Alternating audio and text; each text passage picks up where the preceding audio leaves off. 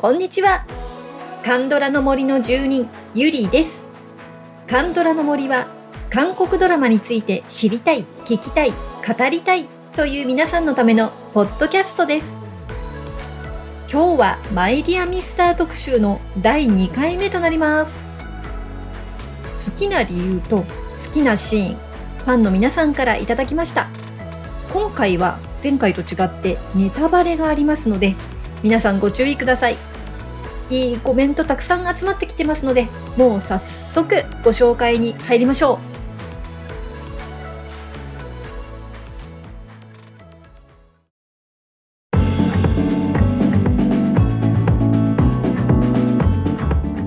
マイディアミスターを好きな理由、好きなシーン、感想などなどお好きに語ってくださいというアンケートをさせていただきました。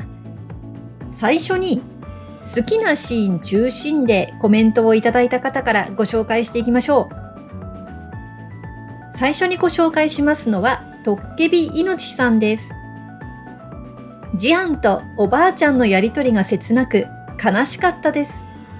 ドンフンも最後まで優しい対応をしてあげて、つかの間おばあちゃんは幸せを味わえたのではと思いました。終始暗い場面が多かった中、三兄弟が黒スーツ、サングラスでビシッと決めて、さっそうと歩く姿が何とも言えないあったかさがありました。ありがとうございます。ねジアンのおばあちゃん。寝たきりでね、あの、施設にいましたけれども、このおばあちゃんが最初すごく哀れに見えるんですけれどもね、どんどんどんどん表情が変わっていくのが良かったなって思います。最終回良かったですよね。で、この3兄弟のね、サングラスのところ、これ妄想のシーンだったと思うんですけど、すっごいかっこよかったですよね。あの妄想のシーン好きですね。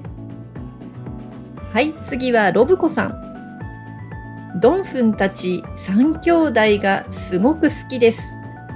で特に、これは長男かなはちゃめちゃな生き方をして周りに迷惑をかけてばかりだけど憎めない。ジアンの祖母の葬儀でへそくりを使い豪華な花を揃えサッカー仲間を集めて参列者を増やしたところでは泣きながら笑う不思議な気持ちになりました。はい、ここ私もね、すごい泣きながら笑いましたよ。もうここのね、葬儀のところ大好きなんです。この前にね、伏線があるんですよね。この長男くんがね、あのー自分の母の葬儀にたくさん花を出したいっていうこの妄想シーンがあって、こう見えるだろうみたいな感じで、この妄想がね、長男の妄想が映像化されるんですけれども、その時のその貯めてたね、お金がね、ここで使われるっていう、ずっとそのお金に執着しているシーンが続いたので、ここで使ったかと号泣するんですよね。はい、えー次はユーコンの獣道さん。7話。ユラがジョンヒの家で、おじさんたちを落ちぶれてかわいそうなのを見ると嬉しくなると、当のおじさんたちたくさんを目の前にして危機として語るシーンは、もう毎回胸が温かくて柔らかいもので満たされていくような気持ちになります。楽しい宴が一瞬で冷えるシーンです。これに慌てたユラが補足します。若くて美人なユラが優越感から発する言葉ではなく、この街に集う彼らがエリートから一点落ちぶれたけど、決して不幸そうではない。むしろ楽しそうで、落ちぶれたけれど大丈夫。安心していいんだ。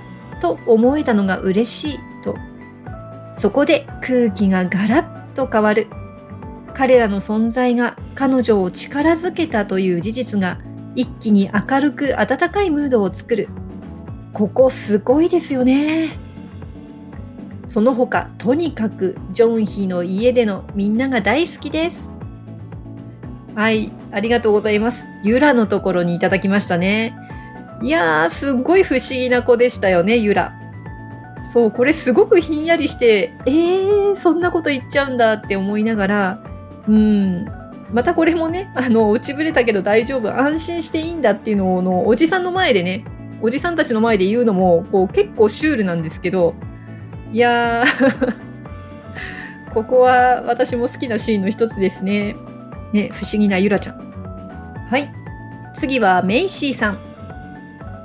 ジアンの置かれた、ジアンの置かれた環境、閉ざされた心の扉が、パク部長、フゲの人たちと接することで少しずつ解放されて変わっていく様子が嬉しい。優しい人たちに出会えてよかった、と心から思った。ずっとボロボロの靴を履いていたジアンが最終話で綺麗な靴を履き、明るく同僚たちと過ごす日常の姿でパク部長と再会するシーンが感動的、ずっと残っています。ジアンとパク部長の素敵な関係。ジアンとおばあちゃん、三兄弟とお母さん。これ三男かな？三男の監督と女優さん。ジョンヒと店に集まるおっちゃんたち。借金取りまでもそれぞれのストーリーも全部良かった。ね、ラストほっとしましたよね。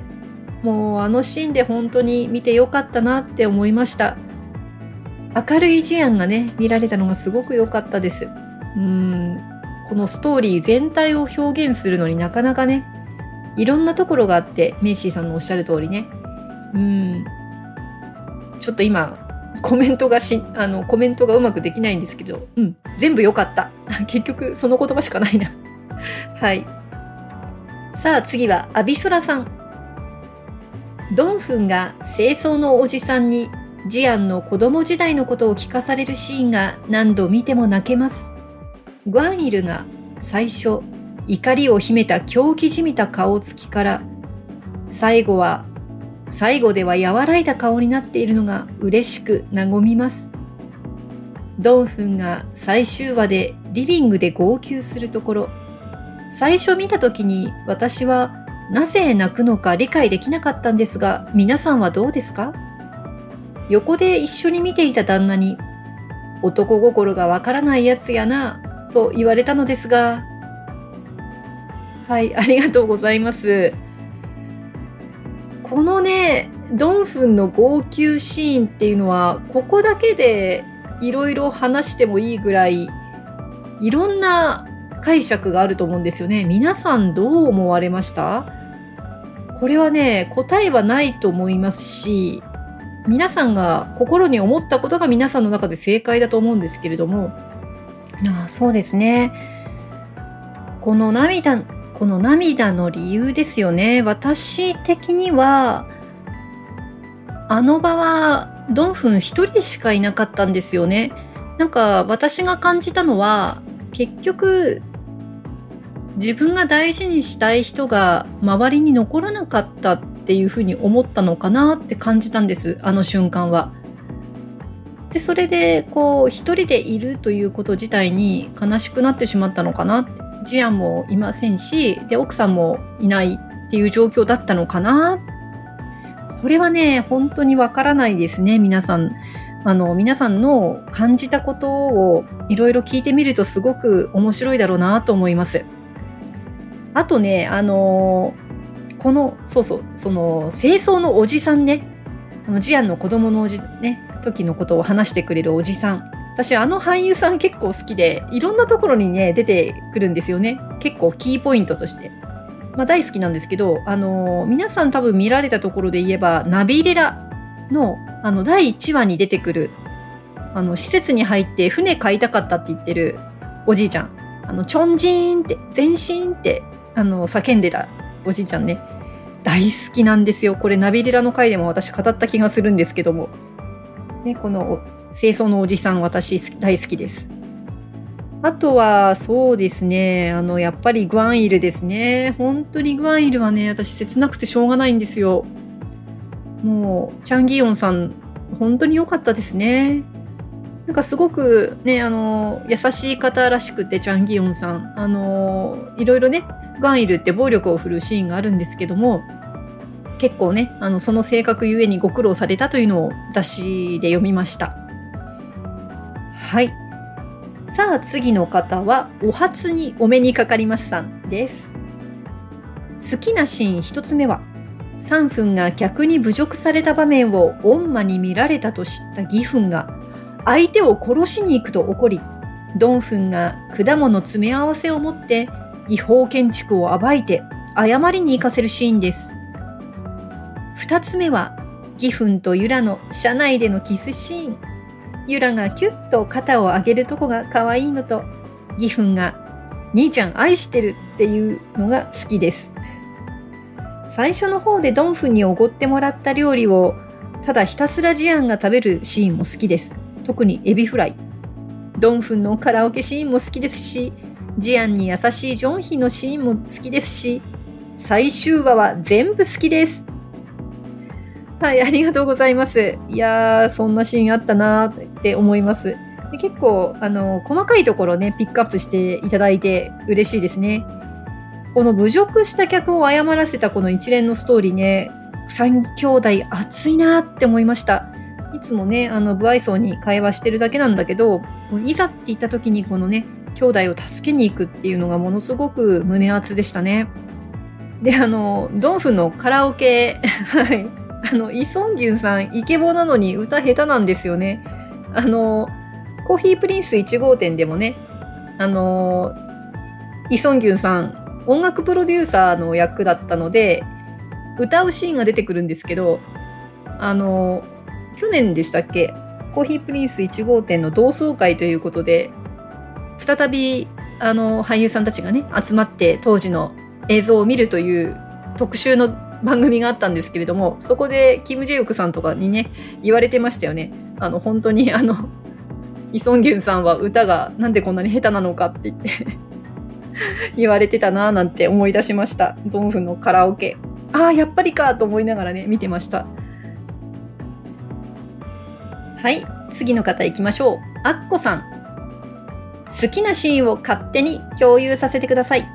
丸1、11話のスリッパ返せと怒っているところで、10年後でも20年後でも気まずくて避けるのでなく、喜んで声をかける中に、の後に、そうさせてくれって声のトーンが変わるところ、ここを最初に聞いた瞬間から、ソンギュンさんにドハマりして今に至ります。物語の中でも大事な約束で好きなシーン。丸に15話でジアンが踏切の音を聞きながら盗聴アプリを消去するところ、胸が詰まって苦しくて苦しくて。丸3、16話のドンフンの号泣に至っては、理由の明確でない部分もひっくるめて、もうそのまま全部好きです。丸4、当然、ラストの2人の再会とドンフンの表情、眼差し、書いてるだけでもうダメです。こちらに吐露させてもらっただけでもありがたいです。ありがとうございます。はい、あこさん、こちらこそありがとうございます。あ、カッコ書きがありましたね。すいません。まだありました。前の質問にラブじゃないとか書いておきながら、かなりラブ目線な気がしてきました。汗。ありますね。まあ、ラブなのかどうなのか、あ、違う。アッコさんがラブなんだよね。アッコさんがイソンギュンさん、そしてマイディアミスターにラブですね。はい、たくさんのシーンありがとうございます。ここでも出てきましたね、ドンフンの号泣。やっぱり印象的なシーンですよね。そしてあの、盗聴アプリを消去する。あそこすごく切なかったです。私もね、本当に切なくてぽっかり心に穴が開きそうになりました。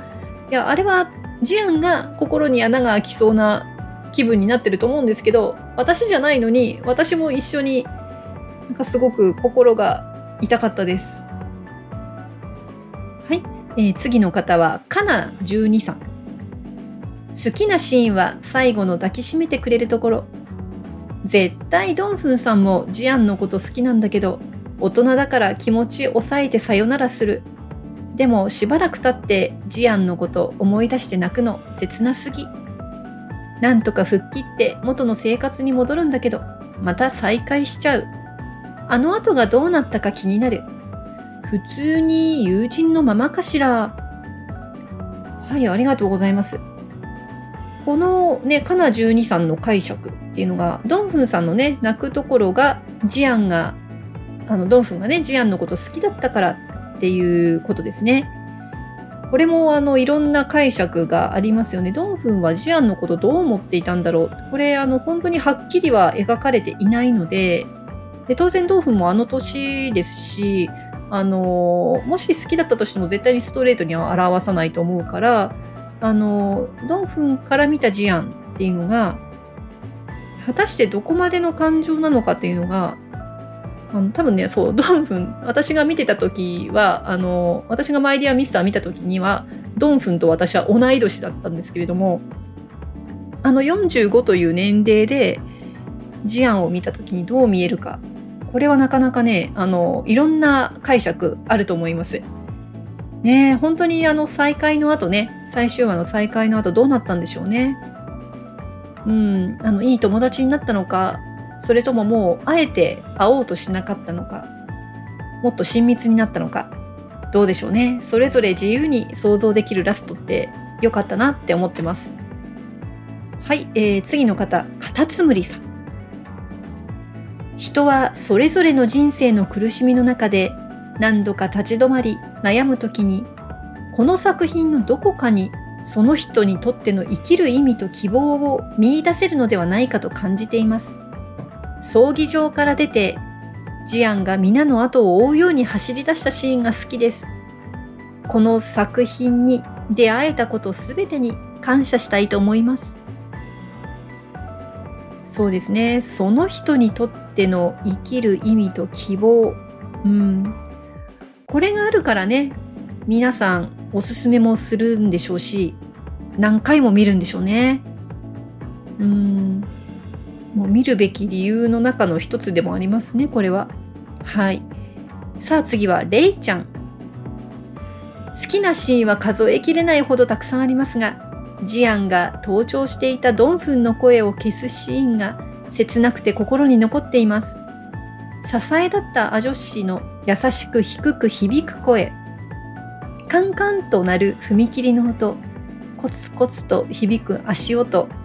どんなに切ない気持ちでジアンは消したのでしょう。私にとっても胸がいっぱいになる忘れられないシーンです。はい。レイちゃんと同じです。私もです。さっきもね、アッコさんのところで言ったけど、ここ切ないですよね。ありがとうございます。さあ、ここまでは、えー、好きなシーンメインのコメントをご紹介させていただきましたので、えー、次からは感想がメインのコメントをご紹介してまいりましょう。はい、えー、最初は佐賀ゆりさんです。周りの人たち、悪人に見えてみんな抱えているものがある。良い人も抱えているものがある。その書き方が丁寧で深い。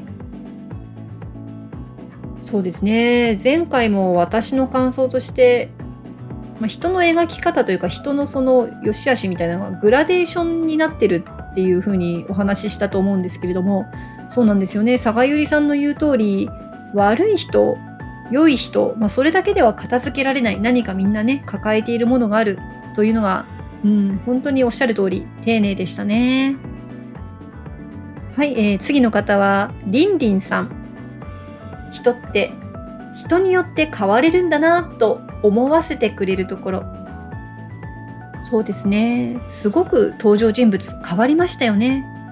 ジアンなんかもそうですし、ガンイルもそうだと思うんですけれども、きっともともと持っていたものなんですよね。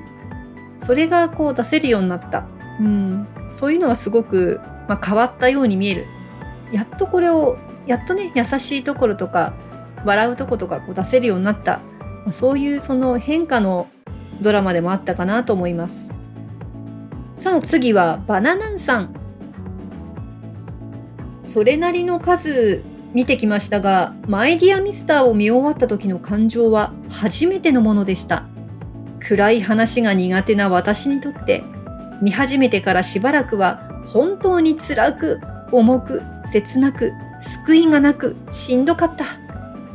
でも皆さんの評価を信じて最後まで完走。完走してよかった。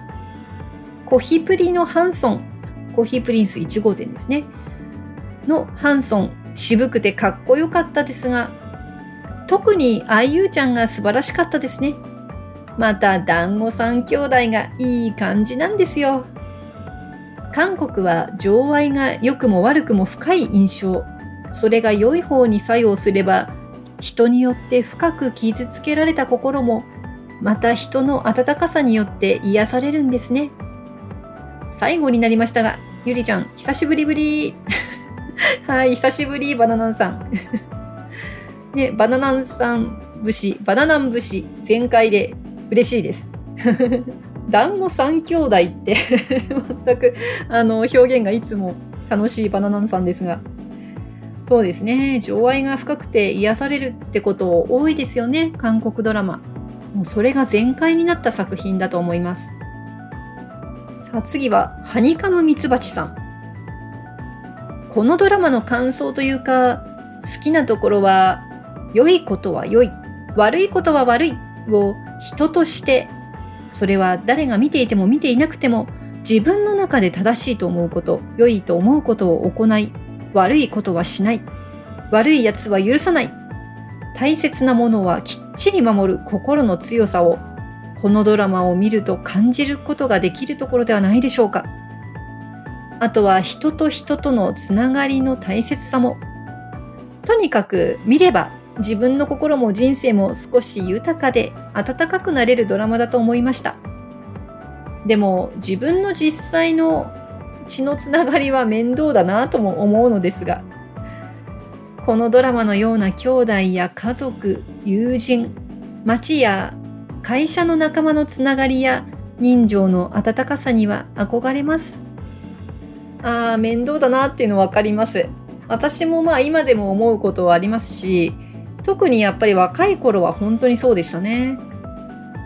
でもなんか最近はちょっと考え方も変わってきて、まあそれっていうのも祖父母世代を見送って、両親世代も高齢になって、やっぱりその両親世代も何人か見送ってね、うん、人って結局健康やらお金やら生きがいやらがなくなった時に何が幸せって思うんだろうって。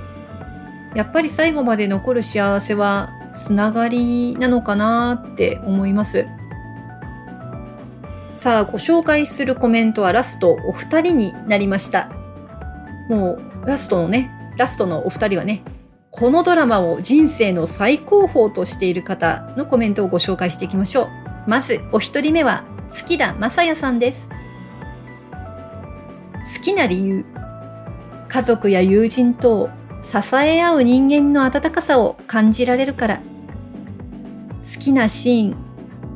たくさんあるが、春森の通夜でのサッカーをしているみんなをジアンが見渡しながら、いつの間にか縁に恵まれている自分に気づく場面。感想。私の人生ドラマとなった。はい、月田さん、ありがとうございました。の私の人生ドラマって言葉が短い言葉なんですけれども、すごく思いの密度がね、濃いなって思いました。あの、月田さんのね、ツイッターのお名前の後に、ナドアジョシってくっついてるんですよね。ドラマはナエアジョシで私のおじさんですけれども、月田さんはナドアジョシで私もおじさんなんですかね。なんか、フゲの一員でいらっしゃるんだろうなっていう感じがして、あ、女子であることが羨ましいです。私も混ざりたい。ありがとうございました。えー、さて、最後の方ご紹介しましょう。長文ですよ。ゆみっちさん。個人的にイ・ソンギュンさんの大ファンで、韓国で放送された2018年当時から毎週楽しく見ていた作品です。初めは少し暗い印象もありましたが、特に主人公のイ・ソンギュンさん演じるパク・ドンフンと、アイユーさん演じるイ・ジアンが少しずつお互いの環境を知ることで、お互いを励まし合い、支え合う姿を見て、二人が幸せになることを願いながら見ていました。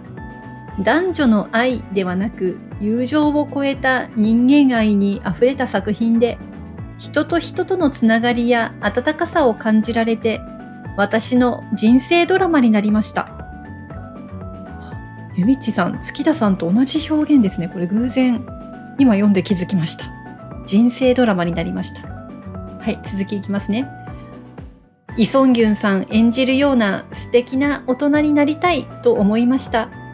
個人的に脚本家志望なので、こんな温かいドラマを書いてみたいと思いました。共演者の IU さんの演技がとても素晴らしくて驚きました。イ・ソンギュンさんの演技と声もとても素晴らしく癒されました。共演者の演技も脚本も演出や音楽までどれも素晴らしかったです。好きなシーンたくさんありすぎますね。2はラストの電車シーンのドンフンのありがとうとか、傷ついた家族のためにドンフンがある場所に乗り込んでいくシーンとか、その後のバーでジアンのことを語るシーン、ドンフンがジアンの大切なおばあちゃんを助けたり、おんぶしてアパートに運んで頑張っているジアンに優しい言葉をかけたり、ドンフンが孤独に雪に倒れてしまうシーンとか、ジアンとドンフンがビールジョッキを合わせているシーン、ジアンを苦しめる相手のところへドンフンが乗り込んでいったり、会社の昇格の人事面談のジアンはドンフンの優しい人柄を語るシーン、ドンフンがジアンの過去を語り、会社に残れるように守ろうとするシーン、ジョンヒの店のフゲのみんなで帰ってジアンが感謝を言うシーン、映画館のドンフンのイ・ジアンのあのシーン。いなくなったジアンを必死に探し、見つけて優しい言葉をかけるドンフン。最終話は、イ・ジアンのおばあちゃんの葬儀のシーンが悲しみと人と人とのつながりや大人の優しさを感じました。ジアンがドンフンと再びビールで乾杯するシーン。ジョンヒの店を出たドンフンとジアンのやりとりや最終ラストシーンまで良かったです。好きなシーンが書ききれないほどたくさんありました。ファイティン、カムサムニダ、困った、などシンプルな言葉に励ましや癒しを感じました。個人的に人のつながりでご縁があり、イ・ソンギュンさんに直接お会いしたことがあります。とても誠実で声も笑顔も素敵で、ドンフンのイメージ通り優しい印象の俳優様でした。これからもずっと応援したい俳優さんです。今後の活躍も応援しつつ、ドラママイディアミスター私のおじさんもずっと見続けたい作品です。はい、ゆみっちさんありがとうございました。もうすごく熱のあるコメントでしたね。今このシーンのね、えー、たくさんのシーンご紹介していただいたので、今私、あの、走馬灯のようにですね、ドラマの内容に思いを馳せました。うん、いやー、こういうシーンもあったな、ああいうシーンもあったなってね、思い出させてくれてありがとうございます、ゆみちさん。そしてね、イ・ソンギュンさんにお会いしたことがあると、なんと羨ましい。もう、羨ましいです。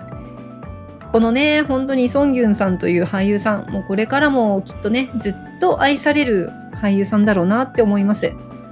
そしてね、ゆみちさん脚本家ご志望ということで、ファイティンですね。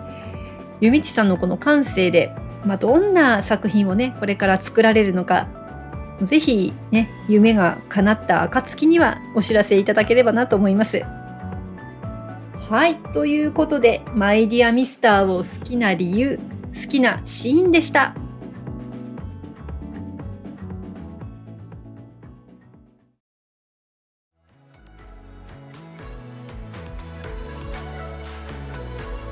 はい、エンディングとなります。やっぱりいいですね、マイディアミスター。うん。そうですね、秋とか冬頃に山奥の旅館とかに泊まって一気見したいですね。こう雰囲気があるところで泣ける状態で見てみたいです。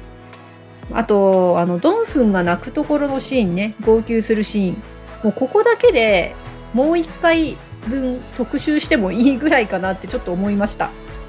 そうですね、アンケートで皆さんからね、あの、どう解釈したかを募集するか、このテーマ一択で語りたい人と座談会をするか、どうしますかね？皆さんにご意見募ろうかな。